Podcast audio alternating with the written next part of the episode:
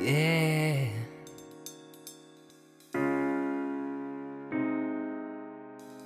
Mm. Wake up this morning, rain is falling. 曾经，哎、讲到这个，我真的要分享一下我的，啊我我还真的当过清洁员。啊，真的啊，我我我那时候在是什么时候日系，我在那个啊日系百货刚报道的第一天，啊，第一第一天我还印象非常深刻。啊。那天的刚好楼下的化粪池的管线爆开，啊，你知道那个你上班的你上班的第一天就爆开了一天。哦流的整个地下室，其实味道非常的不舒真服。的，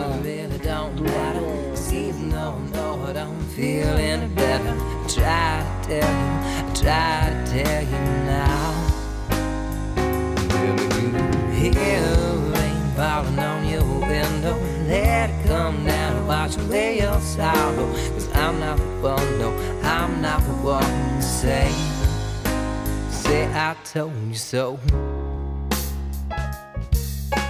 嗨，各位听众朋友，晚安，我是 Bud，欢迎您来到周末 Talking Bar。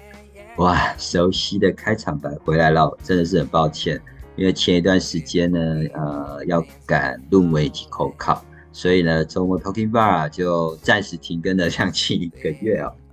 而这一次呢，再度的开播啊，我想刚好也是第三季的开始。而这新的一季啊，我们啊就邀请了一位非常年轻的创业家。在他创业前有经历过哪些职业的发展，及创业后遇到了哪一些挑战？就让我们来欢迎呢这一位年轻有为的老板 Eason。Eason，欢迎你跟我们 Talking Bar 朋友问候一下吧。Hello，大家好，我是 Eason，我是一个新手创业的老板，很高兴今天参加 爸的活动。新手创业，真的还假的？当老板当很久了吧？没有，才刚创业三年，刚刚好满三年。哦，哎，三年才个三年，对我感觉好像蛮久了。对啊，跟爸跟爸也认识了，哇，应该有六年。哦，是啊，是啊，我记得你那时候是呃，应该是另外一间公司的业务主管吧，督导督导嘛，对不对？哎，对好，那督导那那那意思，我想请教一下，你是如何从那比如说在企业的呃业务督导，哦，然后呢，进而踏上了这样子的一个创业之路啊？诶，其其其实创业这件事情从来不会是我人生中的选项。啊，其实我我嗯 对这个是一个很很神奇的事情。其实我我是一个很怕很怕很怕改变的人啊，所以其实我从嗯毕业之后就一直，其实我我我以前就学就在高雄读书，是是那，我毕我毕我毕业之后，其实我就回到高雄工作，也工作了非常的久。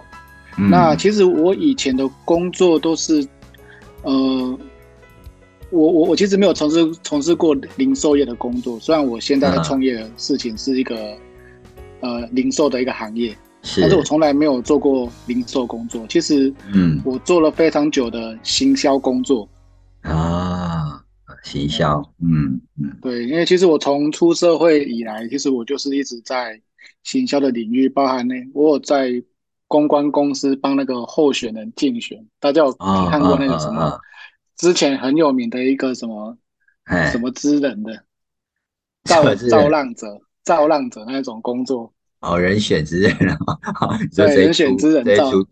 对 对，所以那时候就负责一些竞选的工作，然后啊啊啊，不错啊，然后后来就到百货公司，也担任嗯。行销工作，做了哇，也大概六七年，啊，然后直到三年，就是最后三年来到通讯产业，一样在做行销的工作。嗯嗯哎呀，嗯，其实我我整个主力都还是一直负责行销的事情，算一算大概做了十年，所以其实从头到尾没有想说会创业。踏入零售，他不要说创业，连踏入零售卖东西这件事情，我从我自己都没想过。是是是，行销跟行销跟零售的销售好像也有一点点关系吧？在我的职业里面，我觉得算是有一些关系啦，因为嗯嗯嗯，其其实行销这个工作，它算是一个幕后的工作，嗯嗯，对，它跟第一线的业务啦，跟顾客其实是比较没那么多的互动。啊，确实确实，嗯，对。但是我觉得，其实行销就像是一个心理学一样哦。其实我很常要去思考，消费者要的东西是什么，啊，然后做什么样的事情可以吸引消费者，嗯然后消费者到门市之后呢，诶，我怎么让他从口袋里面把钱把它拿出来？嗯嗯嗯嗯嗯，甚至呢，他买完之后呢，哎，他后续怎么让他如何思考，透过一些包装让他觉得很满意，甚至可以重复性的购买。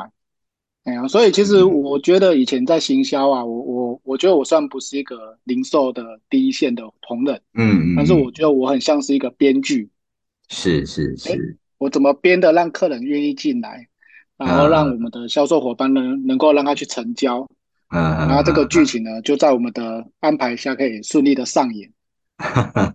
你只是后来，现在就你只是从后来从编剧转到成为演员，就对，把你自己所编的，然后也把它演出来嘛，啊，对，我就从编剧、从导演 自己跳到第一线，啊，是是是，来来当来当这样子真的自己那个来来演这出戏。那个编而优则导，导而优则演，哈哈，谢谢。对啊，呃，不过刚刚从你编编了十几年，也不错。我觉得刚刚从你这样描述，呃，中哦，我们可以理解到，就是说，呃，你从事行销相关工作长达应该将近十年了哦，是差不多。那其中包括比如说公关公司啦、百货业啦，然后再来进入了通讯产业，也负责行销。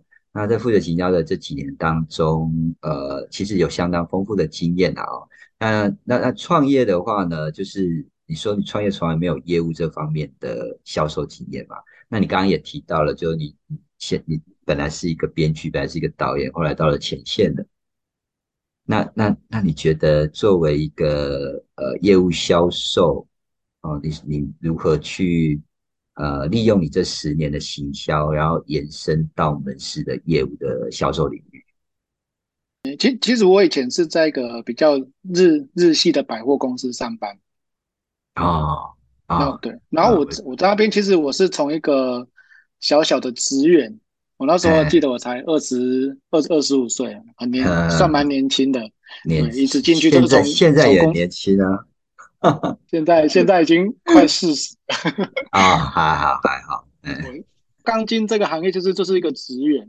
是，哦但是因为其实那时候在一个日日系百货，我觉得我很幸运的是，因为整间公司的他们从内部的经营到外部的都是很多嗯日本企业的思维。哦，那那时候带我的主管也教了我很多，因为其实像百货公司的行销部门，他要负责一个工作叫做卖出计划。哦，这个名字啊是来从什从日本传对不起，什么卖出计划？卖叫做卖出计，对，是卖出它买买卖的卖吗？哦，，对买卖的卖，嗯嗯，然后出就是出门，它是一个日日文的呃，转日文翻译过来东西。哎，翻过来，哎。对，那它这个植物在日本的零售业，就是一些大型的零售业或者是卖场，都是一个非常重要的工作，呃，因为他他他这个工作，他要去负责一个百货公司，他一整年，甚至他每个月他要嗯发生的事情，我要一次要规划一整年哦。对，甚至什么时候要做母亲节啊，什么时候过是。年，是春节、秋天、冬天要做什么嗯事情，都都要先把它规划起来，嗯。对，然后甚至就延伸到，哎，你有主题完之后，如何去宣传，甚至百货大家去百货公司看，百货公司都陈列的很漂亮，其实这个都是跟这些主题有连结相关。嗯嗯嗯嗯嗯甚至一些犯处的活动啊，像来垫底啦，还是满千送百、满额赠，其实这个一整个都是在我以前工作必须要去规划进来，它是一个比较通盘性的一个规划，怎么让整个消费者进来百货，他可以耳目一新的感觉。所以其实，在那一段时间，我觉得我培养非常多对零售业的一个广度啦，包含嗯。时事节庆的敏感度哦哎，甚至对。对一些商品的一些深度。嗯嗯嗯嗯嗯。常跟人家说啊，我以前负责工作啊，小嗯小至要去宣传一罐矿泉水，大，大的大到了，我可能要去思考怎么去卖出一卡非常贵的名牌包。哦，是不是？我以为是 Revolvo 行李箱。好了，哦，名牌包，哎，对，因为日系百货里面，日系百货里面蛮多大的品牌哦。对啊，甚至婆婆妈妈每每天他们要，我们以前有超市，所以连婆婆妈妈他们要买的菜，甚至到我们有高级的餐厅，怎么让餐厅的行销业业绩可以更好，甚至电影院都在我们的负责范围内。天呐！所以是整栋百货公司，整栋每一层楼，我们都要去做这些事情。对，都要去思考、去评估规划，甚至多了解它的细则。嗯嗯嗯。哎，那我这样听起来的话，这些是你的这些的行销经验，然后现在运用到你的门市销售领域中，真的是发挥了一个很重要的作用。对啊，所以其实对，所以其实这这十几年的一个职养生，这是这样子的经历啊。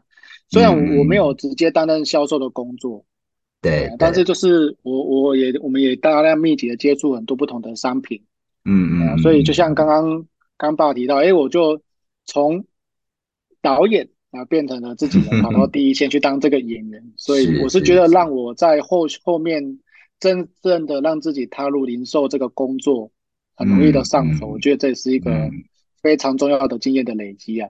嗯，没错啊，我觉得你在日系百货那个工作经验真的丰富了你未来对这个零售业的广度跟深度啊。我发现哦，你可以了解到不同类别的商品特点啊，跟市场的趋势啊。所以你现在还是一样，应该应该算是人家所谓讲的那个好度讲共建，要扮演编剧，然后要负责规划，然后要负责销售，是不是？对啊，我觉得创业之后呢。这个好定感共建实在是形容的太 太贴切了。大家好，都这样讲，什么都变成是要以前呢，只要指导那些演员把它演好。现在呢，既要自己写剧本，自己还要去参与这个演戏。对。不过我觉得，当你决定要创业开店，你已经具备了这个 这个一线销售的技能跟知识啊，而且我你那么容易的。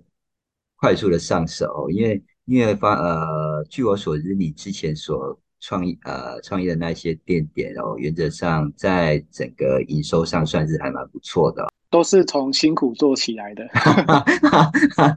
一定是蛮辛苦的啦哦。不过，呃，不过我是蛮呃，我是觉得蛮棒的地方就是呢，你刚刚有提到，就你从编剧的角色，然后再来成为呃导演，再来变成演员，我觉得已经都了解到如何设计一个能够吸引消费者的整个一个购那个购买体验了。这个其实是我我后续在这这几年，我就。当我在整个创业过程中比较顺、比较顺利的一个方向了。嗯嗯，没错啊。而且你刚刚有提到，就是说这过程当中可能就是有点像心理学哦。那这些心理学跟行销经验，其实对你来讲，对你现在创业来讲，都起了一个蛮重要的作用。对，因为我就学的会观察顾客、思考顾客的需求，然后规划出好的东西，这很重要。像我其实我我其实我创业是回来盐水。大家可能对盐水这些地方不是很了解啊，我叫风炮，对对对，它是风炮，有盐水意面，哦，盐水意面，对。其实这个地方它是一个比较属于我们所谓叫偏乡，确实，它它是对，它是在台南市算是比较人口比较，我们这边总人口大概剩一万多人而已，其实人蛮少的。嗯，对，因为没办法，我觉得那种地方大概就是。因为大家年轻人大部分都出外了，外出了嘛，对不对？对啊，所以它还有蛮严重的人口老化啦，还有一些年轻人出走。对啊，所以其实一开始要回来这里创业，有蛮多的挑战的。哎呦，好哦，那我们就来谈谈，就是说你在这个创业的过程所面临的挑战，然后你如何去克服这些困难。我我以前在高雄，其实大都市是相对的，不管是。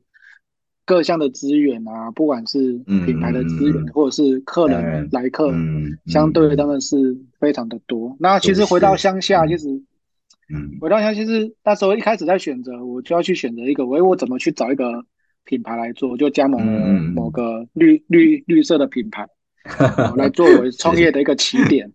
对，但是其实，我我遇到第一个问题就是乡下的来客数真的很少。嗯，对，没错，没错。嗯，因为人口本身人口本身就不多了。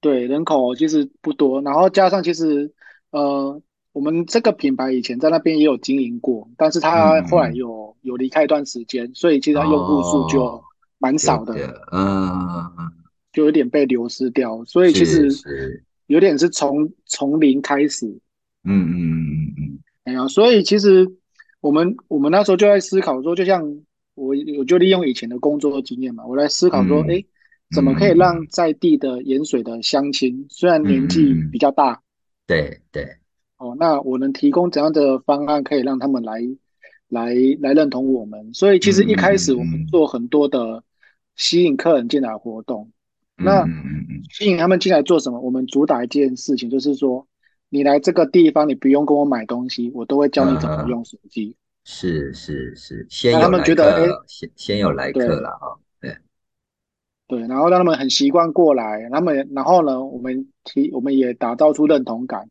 哦，要说，哎，嗯我们也是在地的小孩子，自己回来创业，对对对，取得取得认同感，然后我们就开始从服务去着手。哎，我们呢，嗯我们就是哎，长辈他们遇到手机问题是什么？甚至说我们还有办一些课程啊等等。嗯所以我们先嗯解决掉我们一开始的来客的来来客少这个问题。嗯嗯嗯，哎呀，所以就是从在地化的行销开始去去着手，就是一开始所面临到的一些问题。嗯嗯嗯，我觉得在地在地行销真的蛮重要的，因为像你刚刚提到，呃，因为它这一个电信品牌，它之前也有在地经营过，但是后来因为离开了一阵子，你看，所以客人就怎样，就就跑光了。离开了，对呀，所以其实我呃，你去接的时候，我觉得是面临第一个你选择电信品牌的这个挑战嘛，对不对？没错，对啊，因为其实三大电信业者大部分可能都占据了这些市场。啊，不过你你经过综合评估之后，你还是选择这个绿色的电信业者，哦，来作为你的创业起点。那那我觉得显然就是你能够做出这样的选择，我觉得显然就是其实你对这个市场的敏感度跟明确度的呃那个目标是很准确的，也是很明确。而其次是用嗯在地化去做差异化出来。对啊，哎其实你刚刚提到，就是说在创业初期遇到来客数不足啦，或是人员训练上、哦、销售上的问题，我觉得这应该都是许多新创业者所面临的挑战之一哦。不过我觉得你蛮厉害的，就是你透过了在地行销的方式解决了这个问题啦，对不对？所以我觉得这好就是意味了你在这这个注意力哦放在当地的市场，而且你刚刚有讲到了解当地消费者的需求跟喜好，然后呢提供适应他们的服务跟产品，呃，就是这种策略让你增加增加了来客数哦。对，没错。对哈，哎，那你在这一块的话，基本上来讲的话，呃，你呃，你你在这人力训练的部分啊，哈，因为创业创业的初期应该都先有呃需要有一个团队嘛，就训练有素的团队。那你在这一部分，你大概怎么去做的？创业啊，我觉得我遇到两个最大问题，呃呃呃，这两个都是人的问题。一第一个就是来客数，是，所以刚刚其实我们有说，我们从在地化去去做。第二个人的问题是什么人呢？就是我们内部嗯员工上的问题。对员工对人人事人员，对嗯其实，在偏乡啊，我们在经营里面，其实不止新的客人难找，连员工都不好找，哎，因为年轻人都出走。对，所以，我们当初招募到的员工，其实都没有相关的类似的经验。嗯嗯嗯嗯嗯，哎，但是我蛮坚持要找在地的员工，我觉得这是一个哦，我回去企，我觉得是一个企业责任。对对对，那对，但是这些一些我们还留在在地的这些年轻人啊，说实在话，在呃，在整个销，但是在类似的这样子的一个工作经验，确实是非常的少，甚至我把它定位叫做呃这个产业的白纸。嗯嗯嗯嗯嗯，没错，哎呀，那对，但是其实电信行业它算是蛮复杂的哦，因为第一个大家知道，光台湾目前随时贩售的手机至少就台面上就是大概三四十台，你要去学其他的功能。对，嗯那另外电信最重要就是有合约上的问题，对，那这个就是需要专业，因为合约就代表他不能跟消费者随便做不对的沟通，所以我们要有一定的专业素养。对，那在初期，其实我就在思考说，哎，当今天手机有有三四十台可以销售，嗯当一嗯个合约可能电信的门套合约有二三十种的选择，如果把这些组合全部套进去，我的人员可能会遇到无法消化，对吸收，嗯嗯，对他没办法吸收，所以对。其实一开始我们就选择一些从商品，就是选择一些消费者最喜欢的产品。嗯那嗯。专案呢，我们也选择消费者他们最喜欢的，这是几个热门专案。嗯，我们把它嗯整个产品本来复杂化，把它变成是简单化。嗯，那透过在另外，我就是建立蛮多流程的。举例来说，我们连客人来缴费都有流程。嗯嗯嗯嗯哦，可以客人进来缴费呢，我就会说第一件事情呢，你就要先站起来，跟他做嗯。第二件事情要做什么事？那我们就是把每一个流程 嗯 SOP，把它就有点非常吹吹毛求疵把它定出来，然后就持续的演练。哎呀嗯所以其嗯。实针对我们内部人的问题啊，我们最重要就是两个两两支箭来解决，一个就是把所有事情都变成流程，嗯嗯嗯，第二件事情就是把我们能够做的事情呢，把复杂的事情让它简单，简单，把它简单化。嗯。哎呀，所以就可以让我们在初期人员的整个，虽然我们都是通讯上的白纸，嗯嗯，那但是大家一开始上手上也不会遇到太大的问题，嗯嗯，然后再慢慢的去提升大家对商品的一个丰富度来，也是一步一步来。嗯嗯，哎，所以你刚刚在谈的这样子来讲的话，这是真的已经就是建立，然后管理到管理你的团队的这一些方法跟策略了嘞，哦。对啊，没错。那其实我听起来，呃，原则上来讲，你可能就先把他们定义他们的角色跟他们的职责嘛，哦，就是确保他们的呃每个人都知道自己该做些什么，对不对？没错，对，然后你又招招募可能适合的人员，啊，然后另外可跟他们建立比较良好的沟通管道。我觉得最重要就是你提供持续的培训跟发展。通过流程把培训发展做到嗯，极致啊。对呀、而且我觉得在这边上班的话，有你这样的老板在带领，我想应该是建立蛮正向的一个工作环境。每天跟着老板上班，其实也是有压力。原来是如此，哈哈。不过，呃，不过我觉得你专注的了解，而且你你蛮呃，就是并去满足你当地这些消费者的需求，然后呢，又可以增加你的来客量，然后你也意识到人力训练的重要，哦，再来就为你的团队提供要持续性的教育跟培训，培训哦。那确保他们具备具备这一些销售技能啊、产品知识、沟通技巧，而且你提供了蛮卓越的客户服务。诶，刚刚你刚刚讲迎宾啊、哦要起身啊这一些，这真的是蛮卓越的客户服务，因为在乡下应该会蛮惊艳的吧？对啊，而且其实我我认为，其实一般的很多的我们类似这个产业啊，他们嗯，缴费是我们每天的日常。那其实大部分的门市都会蛮疏忽这件事。对对对，因为大家就是但是老师有缴费，嗯对，可是我们把每个缴费客人啊，就是把他，我觉得这是我觉得最重要的事情。嗯，那他从进来啊，你相信吗？他来缴个电话费，都还可以每个每次都可以领个卫生纸回去。是这其这个乡下的阿伯啊对对对，这们最爱的，真的。不过我这样听下来啦，就刚刚提的，就是你在管理这个团队，真的是有一个组织的方法跟策略啦。那看起来就是你可能比较着重在流程化啦，把呃就是简单化复杂的事情啊，哦，然后确保良好的沟通、持续的培训跟在这个正向的工作环境。我觉得这些真的呃都是很有效的一个方法。而且你看，把你的这个团队建立了一个蛮高效率的，而且都很互相合作的一个团队。其实现在的人很很想做的事情都很多，但是 把不仅事情做好，我认为它是更重要。确实确实，因为大家都想做一些事，但没有一样做得好，是不是？对啊，所以我们就是要简单化，把它就像嗯李小龙讲的，我把一个招式练了一万次，嗯，那就会不一样了。真的真的没错，所以还是要练习。对，哎，那医生，我想请教一下，像在这么激烈的市场竞争当中哦，那你是如何要确保，就是你的产品跟你的服务哦，在这个市场上有竞争力的？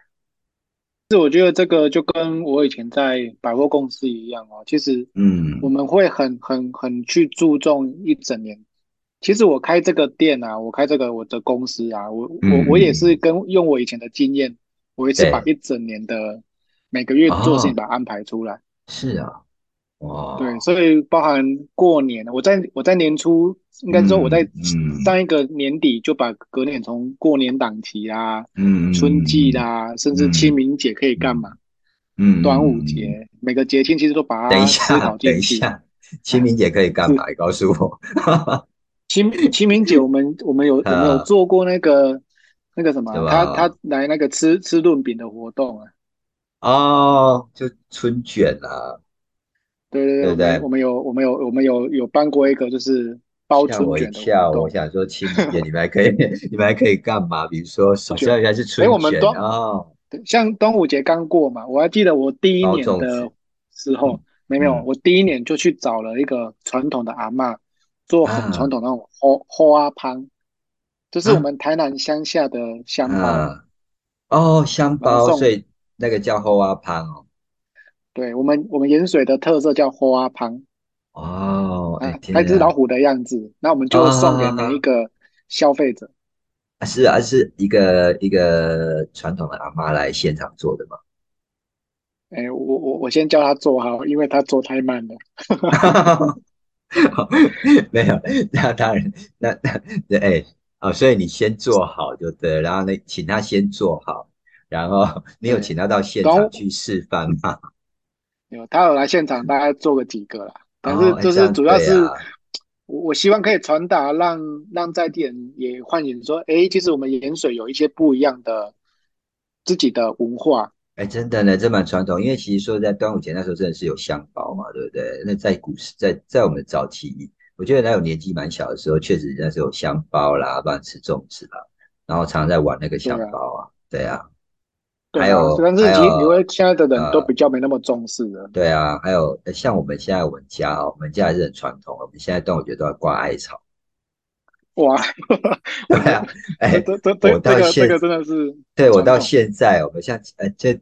端午节才刚刚过嘛，我跟你讲，我端午节哈，在呃之前，我妈就会交代我说，你爱去挂一个哈，爱去挂艾草，爱挂两边。你知道，我有一年不晓得，我有一年不晓得，我只挂一边而已，就被被他念，你知道吗？哎，他挂几边，那我来挂几边，那我挂两边。我想想说，几个带带两边比较可以去那个嘛，辟邪 就对，驱邪。所以现在我都知道，就挂两边这样子。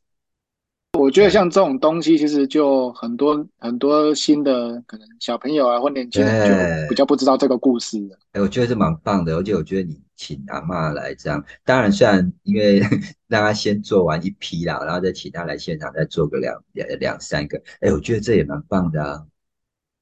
对啊，所以其实，在确实我们这个产业啊非常的竞争，虽然每个人都有手机，对对，但是老师。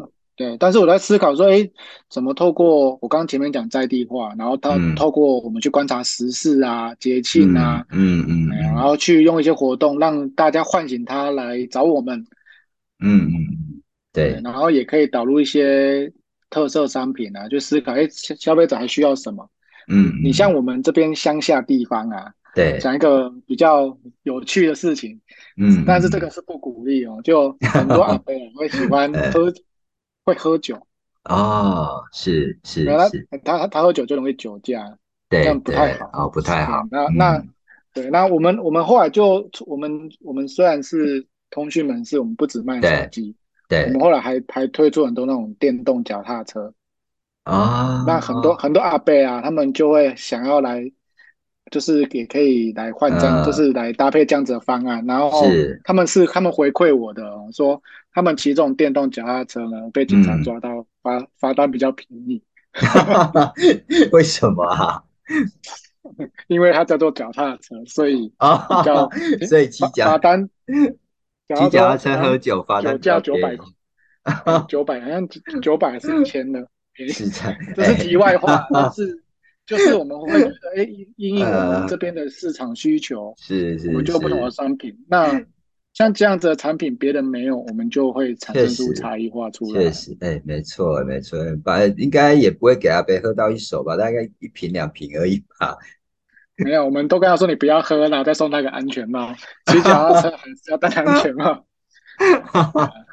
这蛮有趣的，不过真的喝酒还是不要，不管不管开车或骑车，我觉得还是不要，这蛮危险的。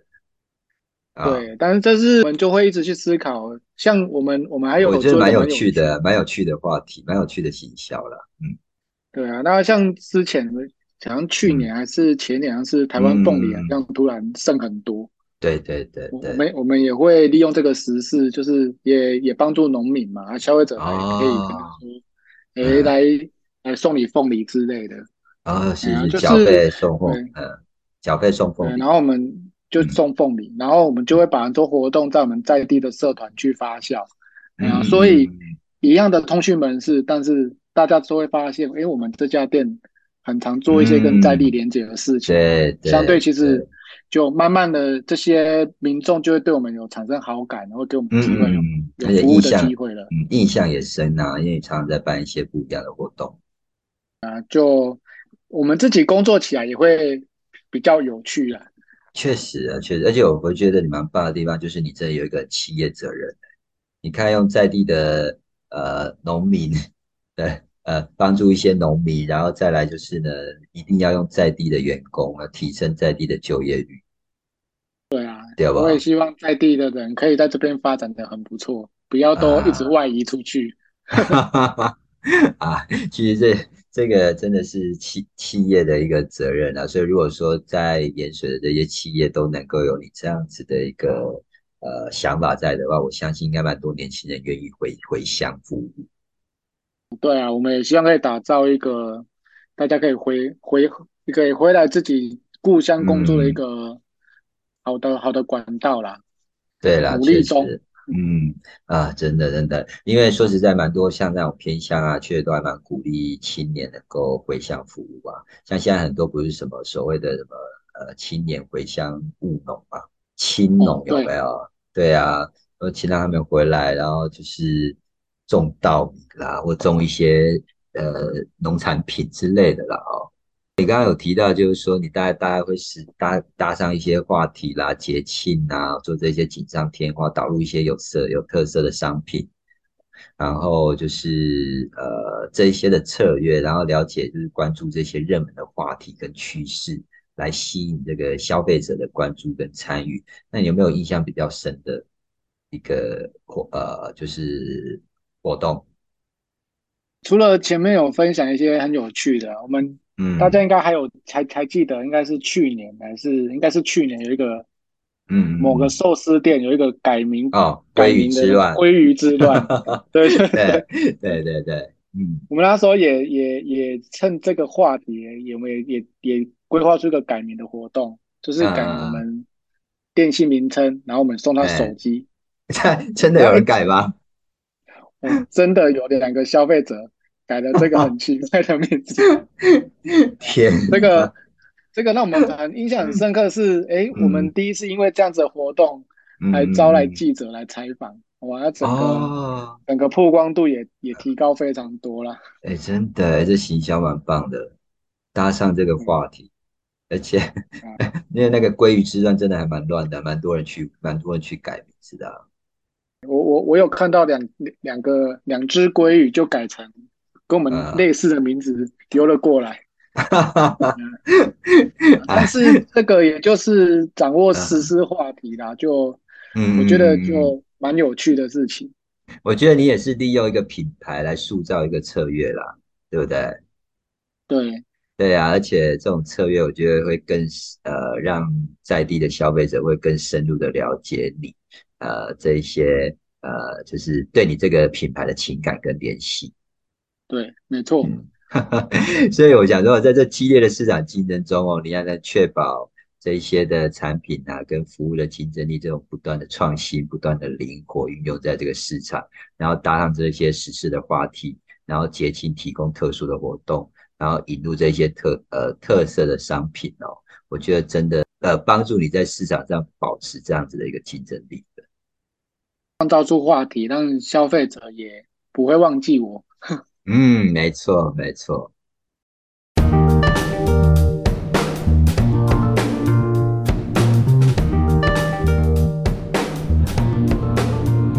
保持愉快的心情，面对每一个挑战。我是您的好朋友黄林渊，您现在收听的是周末 Talking Bar。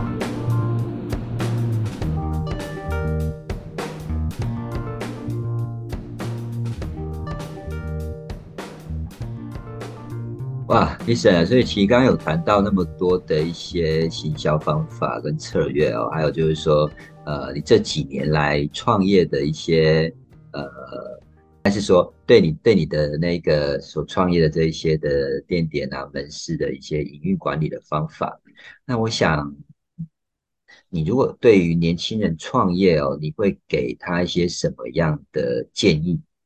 然后呢，你认为他们在创业之前应该要具备哪一些呃重要的素质、素质跟一些能力呢？嗯，其其实就像一开始我有提到，其实创业一直不会是我的本质，也不是我的目标。嗯，但我觉得我很幸运的是，真的有机会创业的时候呢，我可以把这件事情做好。那嗯，有一个很重，我觉得有一个很重要的原因是，其实我的职涯一路以来。其实，在工作啊，还有任务的选择上，其实我是属于一个，呃，不能说是被动，但是其实只要长官啊，还是我以前我的主管赋予我的任何的一个任务，嗯，我都蛮喜欢去挑战他的，嗯嗯，比如说啊，其实虽然我一直做行销的工作，是，啊，其实就是像有有一次长官他可能是。因为我们百货公司其实就有点需要招商，就请请某个品牌来，然后跟他介绍说：“哎，这个卖场非常好。”那那天主管不在，他就请我去帮他接洽一下。啊那我就去尝试了这件事情，然后哎讲的也还可以。那那之后来就是就越来越多的机会让我去。有这样子的一个去跟厂商介绍卖场的机会，那相对其实也是慢慢培养我的一些像跟人家沟通啊、业务上的能力。是是。对，那还还有一次是，呃，因为我们行销行销这个部门，我们有非常多的的金钱的预算要去做规划。对对。那那时候主管后来说：“哎，医生，你可不可以？”以后公司就是行销的费用这边整整个损益，让你去学习怎么去呃整理，甚至跟公司的高层去报告。对，那我也是从这个，我就说哎也不错，我就去学习它。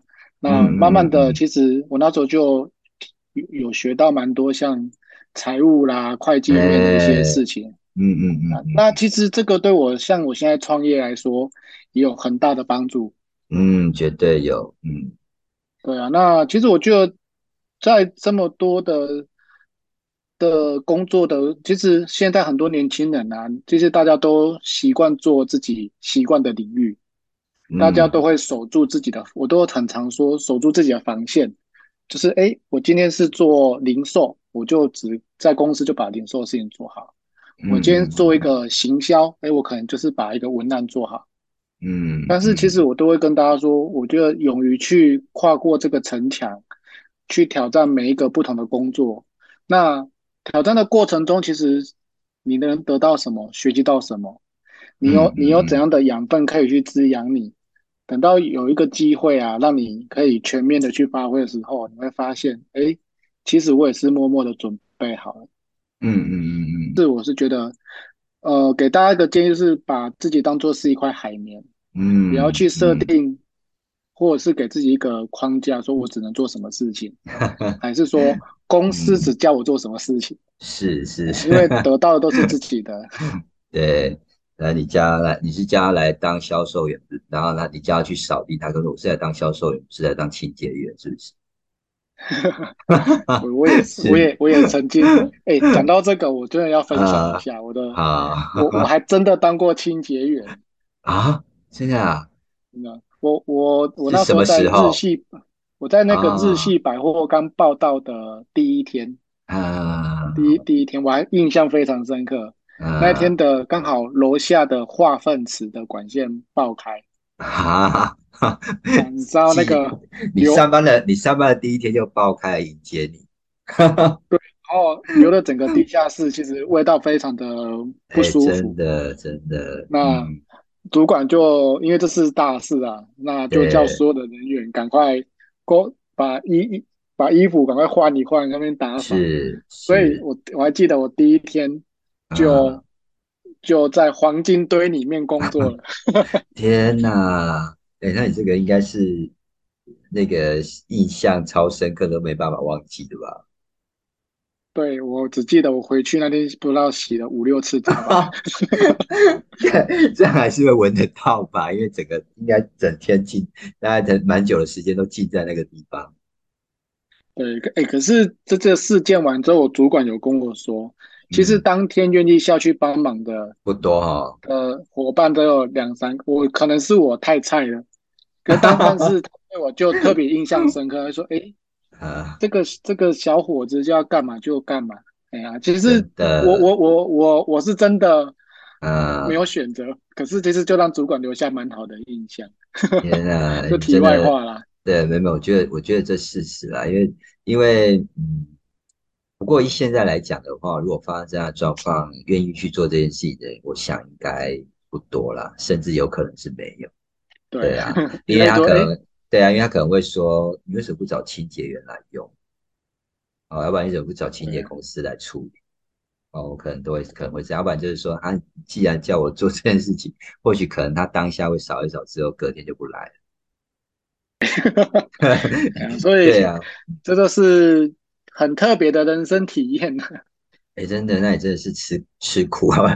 你真的是很吃苦耐劳哎、啊，都当做是 假扣动叫假可报，哎这件事情可以后来拿来说嘴很久。哎、我觉得这应该不算说嘴了，我觉得这是蛮难难得的一个经验啊！啊，对啊，人生啊，何你像何何时能遇到这样？Facebook 会，你像啊 Facebook 会会回顾嘛？我就固定每年都回顾我 我那真的哪我就永啊我都知道我是哪一天入职百货公司的，是，因为那边就会出现那 我在打扫的画面。哎、对啊，不过你第一天就发生这样的事情，真的是应应该是在考验你愿不愿意继续留下去。结果没想到你竟然来留下来，对，也是蛮多收获。真的真的啊，嗯，这个好像好像，不过日本人不是这样，日本人大概呃，像之前呃，像 Seven Eleven 不是日本人引进的吗？对，对嘛？他们那时候不是说，呃，Seven Eleven 所有的呃中高阶主管，他们一定要先去洗呃洗他们的办公室的那些厕所，有没有？什么马桶啦、小便对小便池啦，啊，什么叫什么厕所文化，还是马桶文化之类的？对呀、要从基层做起。对对对，就是要去了解一下，呃，人家基层在做，而且马桶一定要刷的多干净之类的。啊，我觉得蛮像的。而且其实，因为我也我觉得也习惯跟着大家一起做哦。你像我现在嗯创业之后啊，其实我我也是跟着伙伴，大家一起把每件事情做好。嗯嗯嗯嗯嗯对，然后哦带着，因为现在的年轻人看着你做，他也会跟着一起怎么把嗯，这事情是啊，越做越好。是没错没错，就以身作则了哦。对，不过你是一个老板，做这样的以身作则工作，真的也是蛮难得的。啊，不过我们就是要做给年轻人看嘛，对不对？对，要希望得到他们的认同，也让他们知道这件事情是大家一起把它做好。嗯，团队啦啊，我们是一个团队。嗯，不过你刚刚讲，你刚刚讲，我觉得蛮棒的地方，就是要像一块海绵哦一样，一直吸收新的知识跟经验啊。啊，因为其实你不断的吸收，然后不断的学习，你就一定会成长。没错，对啊，那所以年轻人，我觉得不要讲年轻人，我觉得像你在创业已经就充充满了这些挑战跟变化嘛，一定是一一定有有这样子的状况发生啊。所以呢，就是要持续的去学习，跟不断的去更新呃自己的一些专业知识，真的是还蛮重要的。嗯呃，也也累积不同的体验，遇到任何的问题，我觉得我们就比较容易迎刃而解。嗯嗯，哎，那你觉得他们如果如果要鼓励年轻人创业之前，大概具备哪一些重要的素质跟技能啊？除了就是假扣动这假包以外，我觉得最重要的技能是真的不要放弃啊！当你今天啊，确确定要投入，因为其实我们以前没有没有创业之前，你或许这个工作你做的不喜欢，你或许你的同仁你不满意，你可以换可，以离开，嗯，对可以换。对，但是当你今天创业之后，你不会是一个人而已，嗯嗯，你要为你的嗯员工负责任。是啊，真的，对，那既然做了，我们就要把头洗干净，把该做的事情做好。没谁一半哎呀所以了，对啊。嗯，所以 不要放弃，这个很重要。真的啊、确实啊，确实啊，我觉得这个其实放弃真的很容易，但坚持能够坚持下去的，其实真的，呃，我觉得才是才是创业的重要关键啊。没错，嗯，不过像刚啊、今天在这样跟你访谈呢，我觉得其实还是要拥有一些创新跟一些创造力的。哦，就是你在一些呃时事啊、创造话题啦，好，然后一些趋势啦，来来作为一些行销。用差异化来创造出，呃，对啊呃，应该是说用在地化创造出一些差异化，让人家觉得嗯我们哪里更加不一样。不一样，真的就呃跟一般电信业完全都不一样哦。而且我觉得创业啊，基本上就是面对未来呃未知跟不确定嘛。然后我我们可能就像你刚刚做的，你已经把一年的活动都规划好了哦，所以我觉得这个创新的思维啊跟能力啊，然后来去发现这一些新的商机跟解决问题，这这也是我觉得这也是呃该创业具备前的一些重要的素质跟跟跟一些技能啊。没错，谢谢爸的整理。我会整理，是，呃 然后哎，刚刚也也谈到团队嘛，我觉得团队最重要就是什么？沟通嘛，对不对？对啊，你要沟通，那用流程，用简单的事情，让他们把事情做得更好。嗯嗯，尤其是你创业后，你要跟不同的人打交道啦，比如说就像我讲，你的合作伙伴啦，还有客户啦，哦，还有就是员工啦，所以我觉得沟通也算是蛮重要的。哦，没错，对啊，那最后最后想讲，最后讲的就是你刚刚讲的啦，坚持啦。哦我觉得那种坚韧的精神，还有重点就是抗压的能力，我觉得这压力应该蛮大的哦。嗯不要放弃。然后对，然后开了店开了下去，然后烦恼那个客人来太多，没人可以处理，然后客人来的少，又烦恼波浪 K，对吧？对啊，像最近天气不好，就要烦恼哇，下雨天又没人进来。对呀、所以真的是看天吃饭哦。而且创业的过程中，真的面临了各种挑战跟困难，所以，所以我觉得你刚刚一直在提提醒大家不要去放弃，真的就是要有足够的毅力跟坚持不懈、不懈、不懈、不懈，不是不懈啊，坚持不懈的一些精神哦，来去克服这样子的一个困难，然后要懂得处理这一些压力。哎，那你平常都怎么舒压的骑脚踏车，啊？跟自己对话。哎、我觉得骑脚踏车这件事情我蛮佩服的，因为有时候我们常常去呃外地玩哦，然后其实说实在，那个那个山路啦，不管是山路或者是靠海啦，反正靠海靠山都有看到人家在骑脚踏车，而且我都觉得这种大热天骑脚踏车是不会中暑吗？啊，嗯，山山区还好，我最近其实也蛮喜欢骑山区，但是骑脚踏车其实我觉得平常真的很繁忙啊，自己的思绪都会很乱。那你骑脚踏车，其实你有机会跟自己对话嗯，很长的一段时间，然后可以很多事情定下来，因为只有自己在骑啦，不会有人在帮你骑啦，对不对？对，然后自己就会自己跟自己讲话，我干嘛骑这么累？你要比起这个，比起骑这个创业更累，是不是？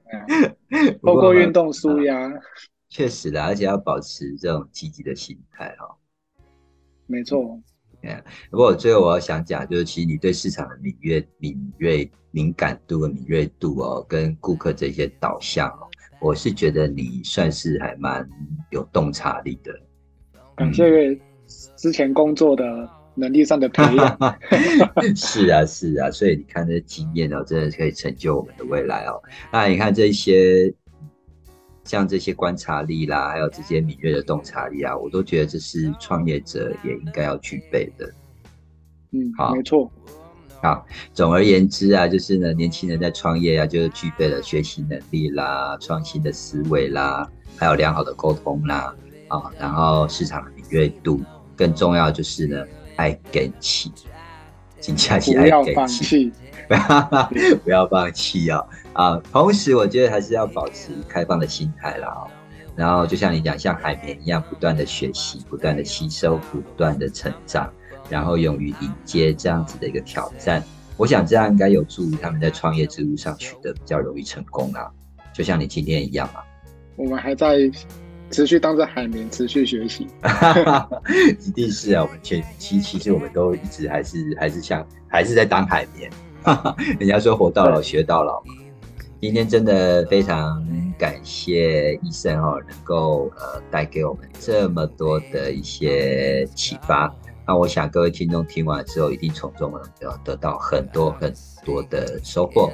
那最后，医生要把呃，就是给我们听众朋友一些祝福的话语。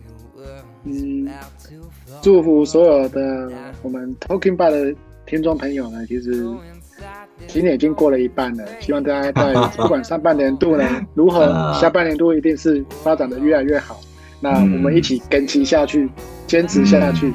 嗯，真的时间过得真的很快哦。对，那我最后也是祝福医生，也祝福大家，我们在追求呃成长跟目标的道路上，大家能够继续的努力奋斗，能够克服克服困难，进而可以享受成功的喜悦。说罢了故事，说我的故事，听你的人生。周末 Talking Bar，我们下周空中再会。医生，谢谢你喽，晚安，晚安，晚安。listen to me. It's not like we were best friends or anything along those lines. Like you had a reason to follow my advice. Just followed your own rules. Ended up a fool, but I won't tell you to your pretty face. It's not my